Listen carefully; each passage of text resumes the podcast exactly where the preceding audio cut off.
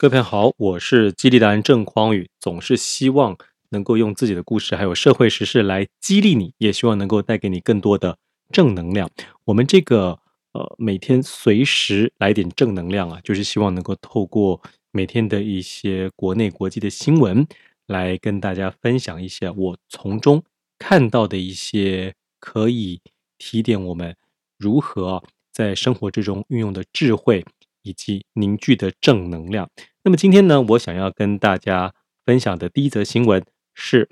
花敬群失控怒呛时代蟑螂，邱显智只感慨大过生气。邱显智表示，如果花次长觉得实力版的囤房税不能解决囤房问题，也可以公开讨论。啊，这个事情是这样子的，就是这几天呢，哈哈，在网络上吵得很凶啊。那我借由这个新闻的报道来跟大家讲一下事情的原委。时代力量的立委邱显智昨天在脸书针对实价登录二点零与居住正义发表看法，却意外发现内政部次长花敬群在该文底下留言称：“时代蟑螂实在有够脏”，引发了热议。对此，邱显智昨天呢，也就是五号的时候深夜在脸书回复。看到花次长这样的言论，他认为，哎，我比较感慨的是啊，呃，生气呢还好，更多的是感慨，希望能够回归到理性的讨论，这才是对于台湾未来最有意义的一件事。邱显智表示，二零一五年的时候，实力创党之初，也曾经邀请花次长来讲过居住正义相关的议题，所以对于花次长从政前后的言论。发表的文章，实力的各位一向仔细拜读，再做出相应的回应与批判。因此，不论是在质询台问政，还是脸书发文，尽管常常与花次长针锋相对，但是邱显智说，他心底总相信，在某一个时空里，我们是在追寻同样的价值。针对居住正义的问题，邱显智也说，花教授曾经提过。房地产不是产业火车头，但是花次长在二零一八年出席房市论坛又说，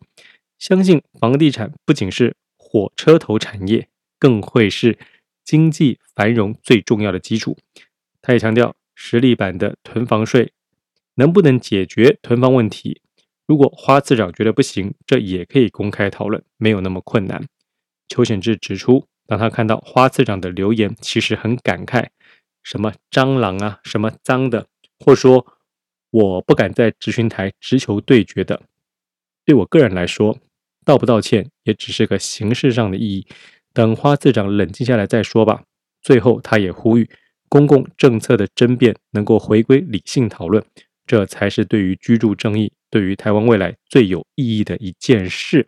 那么，针对这个事情呢，花进群呢，他其实有道歉啊，就认为说。他当时呢，呃，一时冲动啊，这个呃回复的不好，他也立刻把它删文了啊，也道歉了。但是他也表示啊，这一切呢，其实啊是有人把他的说法给断章取义，他一时气不过，所以做了这样子的发言。那么透过这则新闻呢，我就特别想要跟大家讲几个事情。第一个，你有没有发现呢？其实呢，邱显智委员呢，他说的很清楚，就是他过去认识的花敬群教授，跟现在当上了内政部次长的花敬群教授，针对同一件事情，却有完全不一样的看法。也就是对于房地产到底是不是产业火车头这件事情啊，这前后不一啊。那为什么前后不一呢？我记得我在高中的时候，我的公民老师。他说过一句话，哎，大家知道这个公民老师啊，嗯，在我那个时候要念大学之前呢，在念高中的时候嘛，啊，公民老师呢已经慢慢的式微了，因为大家已经这不是那么在乎什么三民主义，哎，现在年轻朋友是不是都不用学三民主义了啊？我们当年呢还是要考三民主义，可是那个时候呢，整个社会的氛围啊，已经尽量的把三民主义缩到 非常非常的小，当然我们的公民课也不例外了，所以公民课更多。教的除了是三民主义之外啊，是一些对于这个民主啊、法治啊、世界的一些政治经济制度啊做一个比较全盘的了解，一个比较通俗的一个理解。那么当时我老师说了一句话，我到现在印象深刻。那么我也觉得是至理名言吧，就是换了位子，人就换了脑袋。哎，这个在我们的花敬群次长身上呢，我认为大家应该可以看得很明白了吧？那也别说花敬群次长了，就是我们的呃，不管是蓝的政治人物还是绿的政治人物，不管是马英九还是所谓的陈水扁，又或者是蔡英文总统，其实大家都可以找到他们过去说的跟现在说的，过去做的跟现在做的是完全不一样的啊。就举个例子好了，比如说现在不是已经开放莱猪进口了吗？那么当时呢，民进党喊的最大声，蔡英文喊的最大声就是。绝对不准莱猪进口啊！把国民党骂个臭头。结果呢，现在他们自己执政了，那莱猪谁进口的？嗯，蔡英文。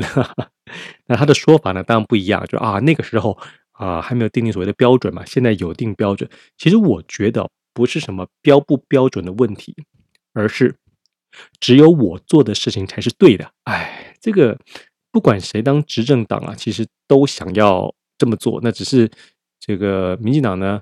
手段呢比较更激烈一点啊，国民党呢比较没用一点啊，所以说大家才会觉得，哎，好像为什么好像民进党什么事都可以搞得成啊，国民党很窝囊。那其实只是这个啊能力的不同了哈。好，那呃，针对所谓的这个呃居住正义啊啊，针对所谓嗯房地产到底是不是火车头，然后做人这个讲话前后不一致啊哈。那我就要跟大家说，很，这非常正常啊，因为的确啊，我们身处不一样的时空，或者坐上了不一样的位置，其实就非常容易发生这样子的事情。不过我嘴巴上讲正常啊，我还是要跟大家说哈，你如果想要成为一个大家非常尊敬的人物，那么你可能啊，呃，还是要前后一致一点啊，像比如说，嗯。这个花敬群次长，他当时呢，如果是也是在野的时候，或者是说他还是学者的时候，当然因为是一般民众嘛，哈，就会比较在乎所谓的居住的正义。可是当他成为了官之后呢，有时候他会为了需要为政策进行辩护啊，毕竟呢他是执政党聘的官嘛。那么即使你是在为政策辩护的时候，哦，我认为呢，还是可以尽量透过这种呃说话的技巧啊，啊，你用一些这个修饰的言辞啊，来让你的以前的想法跟现在的想法还是能够有一致性。因为你如果太呃很明目张胆的啊，是非常嗯、呃、直接的哦，用这样子一个完全你过去说的跟现在说完全不一样的时候，现在这个年代。大家都懂得录影、录音、文字存证啊，所以你是非常容易被留下把柄啊。所以真的讲每一句话呢，都是要非常注意的。那么从这个事情呢，我又看到了另外一件想要跟大家特别强调的，就是你看哦，花敬群他以前也是知名的教授嘛，啊，现在是很呃位高权重的官员。我们认为像这样子的一个比较高级的知识分子啊，好像应该要对于情绪的管理要比较好，但其实没有。哎，你在网络上直接骂这个时代力量啊、时代蟑螂啊，这样子的文字都出来，你就可以理解到说，哎呦，书念得高有什么用啊？情绪控管不好就是情绪控管不好，对吧？啊，所以说，嗯，像我今天分享这个新闻呢，其实也可以跟。昨天我分享的那个在台中的公车上面，一个呃中年人啊，新闻讲中年人，但实际上大家也有人说他是什么老年人七十岁，所以没人搞得清楚我们这一位 打人的人到底是几岁。呃，对方呢是跟一个高中生，就是中一中的学生。那么简单讲，中一中的学生呢，他自己一个人坐了一个位置，他旁边呃放了他自己的包包，包包很大。那么当时这位老先生呢，就问他说：“哎，你可不可以把包包拿起来，让一个位置出来？”我可以坐。结果这个学生就冷冷的回了他一句：“不行，不方便，太挤了。”哎，那过了一会儿呢，这个老先生突然呢又再问了一次，呃，这年轻人不理他啊，他就炸锅了，就开始使用暴力了。这个事情哦，嗯、呃，一开始爆出来的时候，大家知道这个很多人他非常急于评论哈，或者非常多人急于想要做所谓的正义的使者。所以一开始大家看到这个画面的时候，他并没有看到这个年轻的学生多占了一个位置，以为他只看到，以为哈这个老先生啊硬要叫这个年轻人起来让座，好，所以就骂，就是什么这种老人呢，就老翻颠啊，什么什么之类，老翻颠啊，什么讲这些东西。哎，结果后来隔了几个小时之后，慢慢有消息出来了，说，哎。这个其实是学生呢，他明明自己坐了一个位置，又拿书包多占了一个位置。那老先生其实很礼貌的问了两次才炸锅，才动手。于是就有很多人就说：“你看这学生就是可恶，该死，没教养，自己一个人凭什么占两个位置？”老先生打得好，好。那过了几个小时，大家知道又发生什么事吗？有这个学生的同学。在网络上发文说：“哎呀，请大家一定要理解啊，我们这位同学他是个特殊生啊，他呢就可能有一些心理方面的一些缺陷啊，有一些问题。他呢对于人是很害怕的，是很害羞的，所以呢他不喜欢别人坐他旁边，那会放他的包包在旁边。哎，这个时候网络上风向又转了，是不是？各位，你听到我这样讲？”本来很气愤，年轻人怎么可以这样多占一个位置？但你知道他是特殊生，有没有感觉？哎，好像本来那个剑拔弩张的情绪，哎，好像就稍微放缓了一点。为什么？因为我们都知道有一些呃心理方面有一些呃问题啊，又或者心理方面有些过不去的，我们的确这个社会应该多给他们一些体谅跟温暖嘛，对吧？哎，所以你想法又变了，这就是哦。为什么我一直强调我们不要太急于对一件事情啊发出那种很激烈的这个批判或者是评论？因为你并不是在现场，你没有办法了解到事情的全貌，甚至你即使在现场，你看到这个学生的确他多拿了一个包包占住那个位置，你是不是也不可能知道原来他是特殊生哦，对吧？啊，这是为什么？我真的强烈建议大家不要太冲动。那包括我们的花敬群老师、花敬群次长也是一样啊。你第一时间看到有人骂你，有人讲你什么不对，时代力量的立委批评你，你怎么会是立刻说时代蟑螂呢？你当然应该是直接跟对方沟通，或者说哦。您这样说是断章取义了，因为我当时讲的全文应该是怎样怎样，你就据理力争就好了嘛。大家看到你据理力争的时候，其实就会有比较多的人愿意去听你到底说了什么。结果你一讲了一个这个脏话，骂人家蟑螂，马上就容易引来排山倒海的评论。像比如说，当时我之前也在另外一部影片里头有分享过。当时范玮琪啊，他骂苏贞昌院长是狗官的时候，他如果不是用这样子的方式，不是用这样子的语气骂人家狗官，他只是说啊，我觉得院长这么做呢，其实有待商榷，因为我们应该可以借这一次的机会啊，赶快国内的口罩够了之后，赶快用我们优质的口罩，我们这个产品输出，哎，给中国大陆，让更多的中国大陆民众使用之后。也许我们两岸之间一直断了很久的交流，就有机会重启了，不是吗？就他如果是用这样的方式来表达，这样的方式来说话，那岂不是皆大欢喜呢？或者大家都会觉得很呃理解，并且尊重他这样子的发言。所以你只要是用激烈的言语去攻击别人，就容易获得激烈的言语回应。因此，在网络上，我强烈的建议大家不要再轻易的被这种什么带风向啊，或者你自己的情绪变得非常的浮躁啊，这都是不对的。我们还是要尽量张大我们的双眼，然后收集各种不同的资讯，并且呢，有理有据的来做出你对一件事情的评论。像比如说我在做这个节目，大家应该就不会听到我用一些什么非常激烈的言辞去骂某个人。我总是想着哈，怎么样可以抽丝剥茧的找出一些我们在实际生活里头可以运用到的智慧，不管是看事情的方式啊，又或者是说情绪管理呀，啊，都是可以学习的。那么今天第二则我想要跟大家分享的新闻呢，是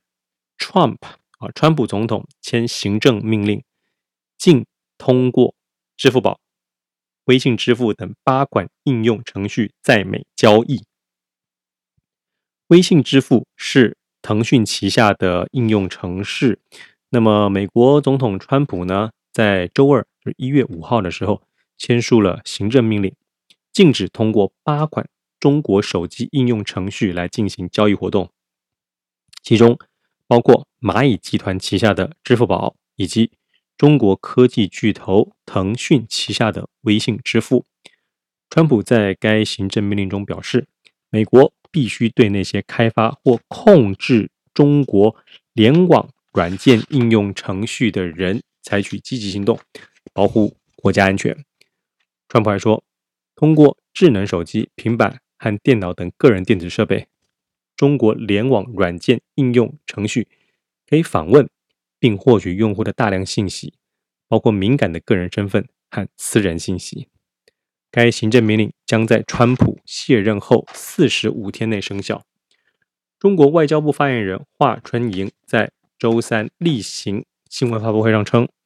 这是美国滥用国家力量、无理打压外国企业的霸凌、霸道、霸权行为的又一个例证，是损人不利己的。中方。当然将采取必要措施来维护中国企业的正当合法权益。华春莹还说，有关措施会对中国相关企业产生一些影响，但更重要的是，可能损害美国消费者的利益和美国的利益。因此呢，华春莹称，我们敦促美方要切实的尊重市场经济和公平竞争的原则，遵守国际经贸规则，为。包括中国企业在内的各国企业在美国的投资经营，提供开放、公平、公正和非歧视的营商环境。同时呢，因为这个事件，阿里巴巴周二在美股收市后跌价超过百分之二。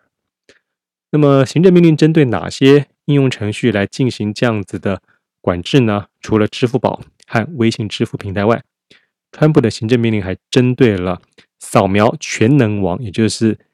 Cam Scanner、QQ 钱包、茄子快传、腾讯 QQ、VMate，还有 WPS Office 的开发或控制者及其子公司。一名美国高级政府官员在新闻发布会上表示，新行政命令旨在防止中国政府使用美国用户的数据，为该官员所称的。带来全球压迫的大众工具，来增加动力。截至发稿，上述应用以及公司都没有对总统的命令做出回应。好，好。那么大家看到这则新闻的时候，有没有觉得，哎，这个美国呢，真的是蛮狠的。嗯，当然了，哦，这些应用程序呢，我说真的哈，的确在共产党的统治之下。的确是非常有可能，呃，专门在窃取这个美国人民的什么个资啊，或者是呃他们的一些私密的一些行为啊，这个 privacy 啊，会把它传回中国大陆。各位，我认为这的确是要非常小心。那中国共产党会做这个事情呢，基本上也是毋庸置疑的。我认为他们就是会做。可可是美国他在做这样子的禁止之前呢，他真的有做过非常详尽的调查吗？或者有找到所谓非常明确的证据吗？可能也没有啊。美国做这件事情，除了他们嘴巴上宣称的是不想要让这些软件呢来窃取一些国家的机密啊，或者侵害美国人民的隐私之外，我认为有一个更重要的因素，就是包括他们禁止华为啊，当然华为一定也是有做一些窃取机密的事情啊。我认为背后更重要的一个心理因素，是因为美国想要持续维持美国在全世界的霸权。可是呢，看到中国大陆这几年呢，用这种呃，我们就说偷取智慧财产权的方式啊，都已经快骑到美国头上了，这是美国绝对不能够允许的。所以呢，就会用尽各种方法来先堵为快哈，堵是堵起来堵啊，绝对不让你呃爬到美国头上来啊。所以就开始用这样的行政命令，直接来限制中国的一些产品。那么这对于消费者来说啊，当然是会造成蛮大的影响哦。嗯，美国川普总统啊这几年呢、啊、做的这些事情啊，我知道呢很多其他的人我们在看的时候，大概都能够感受出来哦，他这么做呢，不仅仅只是说像他所宣称的，是因为这些中国的企业啊、中国的软件呢、啊，可能会窃取。人民的隐私、人民的机密，你可以感受得到。更重要的是，呃，他就是想要维持美国的霸权。那如果今天你是美国人，你怎么看？我认为，如果我是美国人的话，我一定会觉得他这么做很正确。因为哪有一个国家不希望自己呢？可能是全世界最强的国家呢？啊，或者最受呃大家。呃，尊敬也好啊，或者最受大家呃礼遇的国家，谁不希望呢？那美国既然当了这么多年世界的霸权，他怎么可能亲手轻易的就把这样子的荣耀给交出去，变成是中国成为世界的独强呢？那当然不可能嘛！啊所以他就做了这些有的没的的事情。那么我们在看待这样子的事情的时候，我认为台湾呢，在这样子中美的角力之下，其实的确对我们来说是非常好的机会啊！台湾如果早一点啊，现在也不会太迟啊，其实有点晚，但我如果更早一点，赶快抓住这个机会啊，去大力的去运用我们这个优秀的这些资通人才呀，啊，五 G 的人才呀，各种的人才，我们是非常有机会能够在这个中美的竞争之下呢，为我们自己。谋取最大的利益哦，所以这其实反而对我们来说是一个很好的机会啊！我希望大家都能够，不管你现在身处哪一个产业，都抓住这个机会去发展对你来说啊最有帮助的事情。那像我自己公司啊，我们的想法是这样，就是现在呢，因为中美关系不好嘛，哦，所以很多企业可能都会改成是在台湾啊。设总部，所以在台湾呢，其实有非常多的企业想要扎根呐、那既然这些外国企业来台湾，他们一定会希望能够有更多的一些在地化的讯息啊，啊，在地化的商品的这种宣传的一些转换。那我们就可以做中间这个，最好帮他们做所谓的在地化 （localization），就是把外国的语言变成是台湾人熟悉的语言。华人熟悉的语言来进行宣传。如果他们想要以台湾为一个很好的基地，再去到国外，或者台湾的企业也希望能够跟欧美啊、跟别的国家进行交流的话，我们也可以帮台湾自己的企业做这样子啊，在产品的不管是文字啊，还是宣传上、影片上面，我们可以着力啊。这就是我自己在这一次。这个中美角力之下，我发现我们自己公司能够做到。那我相信你现在所身处的产业一定也有一些机会啊，是你可以借由中美之间呢这个互斗哈，在这个夹缝之中呢，为你自己找到一条出路。好，那么今天我要跟大家分享的第三则新闻呢，我觉得也蛮重要，而且我看了特别心有戚戚焉。呃，我念其中的几段给大家听啊。这个标题叫做“面对大学的全面崩坏，教授将何去何从？”那么这篇文章是来自《换日线》啊，这个蛮做我觉得做的非常好的一个杂志啊。作者呢是 V 瓦西里耶夫跟万国总部的理想与现实啊，这什么意思呢？就其实啊，呃，有这个一位教授啊，他写了一本书，啊，这个教授呢叫做赫伯·柴尔德瑞斯，是叫 Herb Herb 啊 Herb Childress，他撰写过一本书啊，叫做《坚韧下流：流浪博士何处去》。那我们这个万国总部的理想与现实呢？这一位呃，部落格的阁主啊，同时呢，他也是一位呃博士后的研究生哈、他呃读了这本书之后的一些感想，所以他写了这篇文章，叫《面对大学的全面崩坏，教授该何去何从》。我给大家读一下哈。好，近日拜读了赫伯·柴尔德瑞斯所撰写的《美国大学挽歌：坚韧下流》。《流浪博士何处去》一书，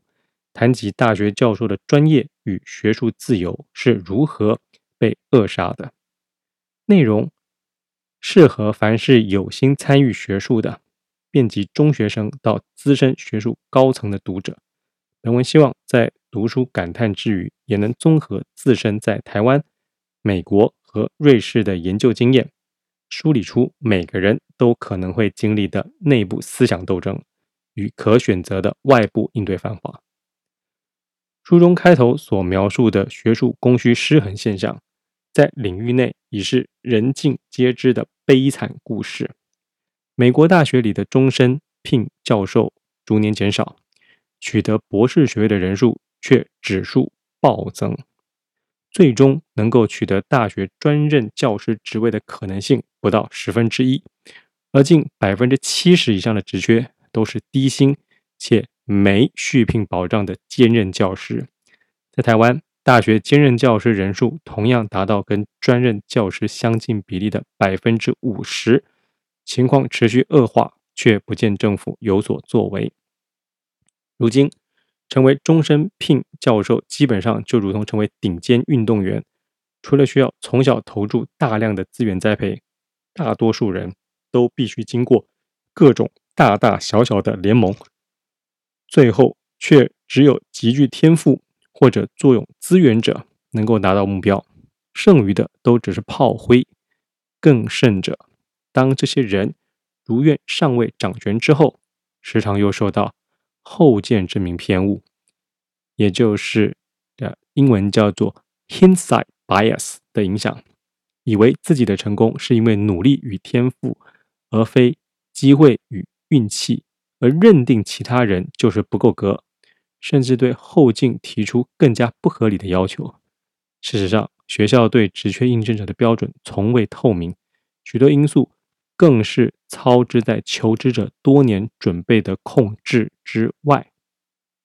这并不只是单纯就业市场机制中的供需失衡，背后还反映出许多高教问题。在即便不考虑博士暴增的情况下，资源有限的教育系统。导致学校不断推出新政策，为了门面而设立的新学程，大型官僚作风，行政与教学方面的互相不理解，甚至有利益冲突。同时，研究水平低落却无人闻问，更变相造成了大量的非稳定员工。好，以下呢我就省略了，大家可以自己去找这一篇我觉得写的蛮好的文章，因为它不只是批评现况，它也提出它的一些可能改善的方法。但我自己作为一个走过这种高教圈的人呢、我只能说孤城无力可回天。我认为这件事情是不可逆的。呃，对于有一些朋友哈，如果你还想要出国念书啊，啊，拿博士啊，我真的衷心的建议你，可能要再三思考一下啊。为什么？我跟大家说。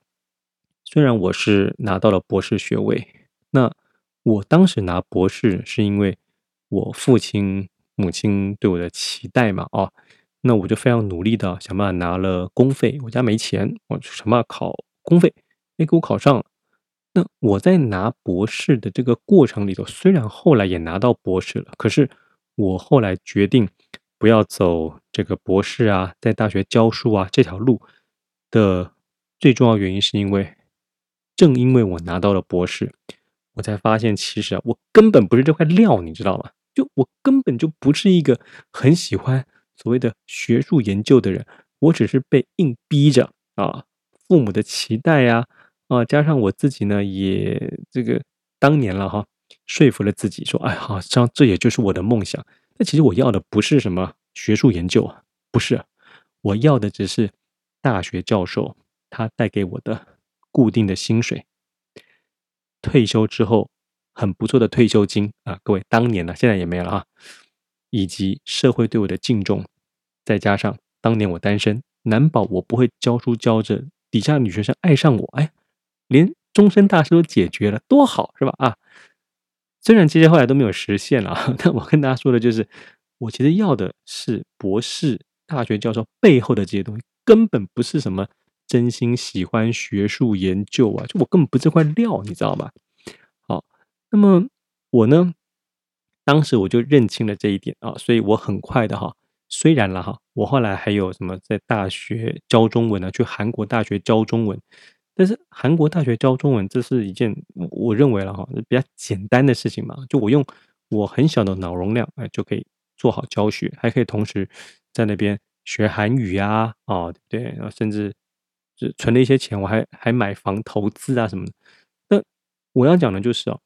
就连我当时拿到这个什么呃韩国的这个教职啊，教中文，其实啊，也就像刚才我读的这个。文章里头的这位作者他讲的，我认为是机会和运气啊。哎呀，虽然说我这个人比较机巧一点，好像是运气会变得比较好一点，但是那其实是运气啊。哦，那我们不能够因为这样子的运气达到了某种的，呃，你获得某种的成就，那你还真以为是你自己的实力啊？我后来啊，在韩国教了几年书啊。我就非常理解，当时能够拿到韩国的教职，完全就是个运气。那有一些人呢，他呃理解到这是运气之后哈，他会常常自我反省啊，于是想尽办法呢，继续让自己位置可以做得更稳固，或者让他的实力更加坚强。比如说我啊，因为知道是运气嘛啊，没办法长久嘛，所以我开始发展非常非常多其他斜杠的能力啊，所以后来。当我有别的规划的时候，即使我没有韩国教职的工作，我依然还可以有其他收入。可是，如果有一些人哦，他就真的误以为把自己的运气当成实力，他就会在失去这个工作之后没有办法东山再起啊，就被打趴在地上了，你知道吗？因为他没有搞清楚，呃，什么是机会跟运气，什么是自己的实力啊，所以我自己会会非常衷心的建议。如果你并不是真心喜欢学术，你跟当年的我一样啊，只是喜欢博士后面带来这些东西，我建议你不要去考博士啊，因为考博士呢，拿博士你不一定拿得到啊。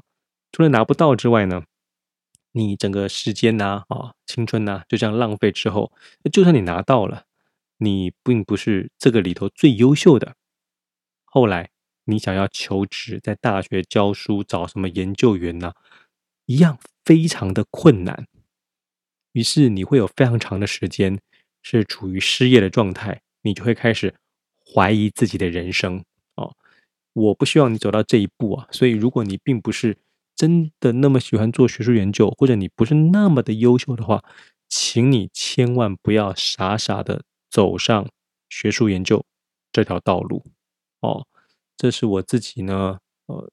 作为一个过来人呢，我很。衷心 的给大家的一些建议哈，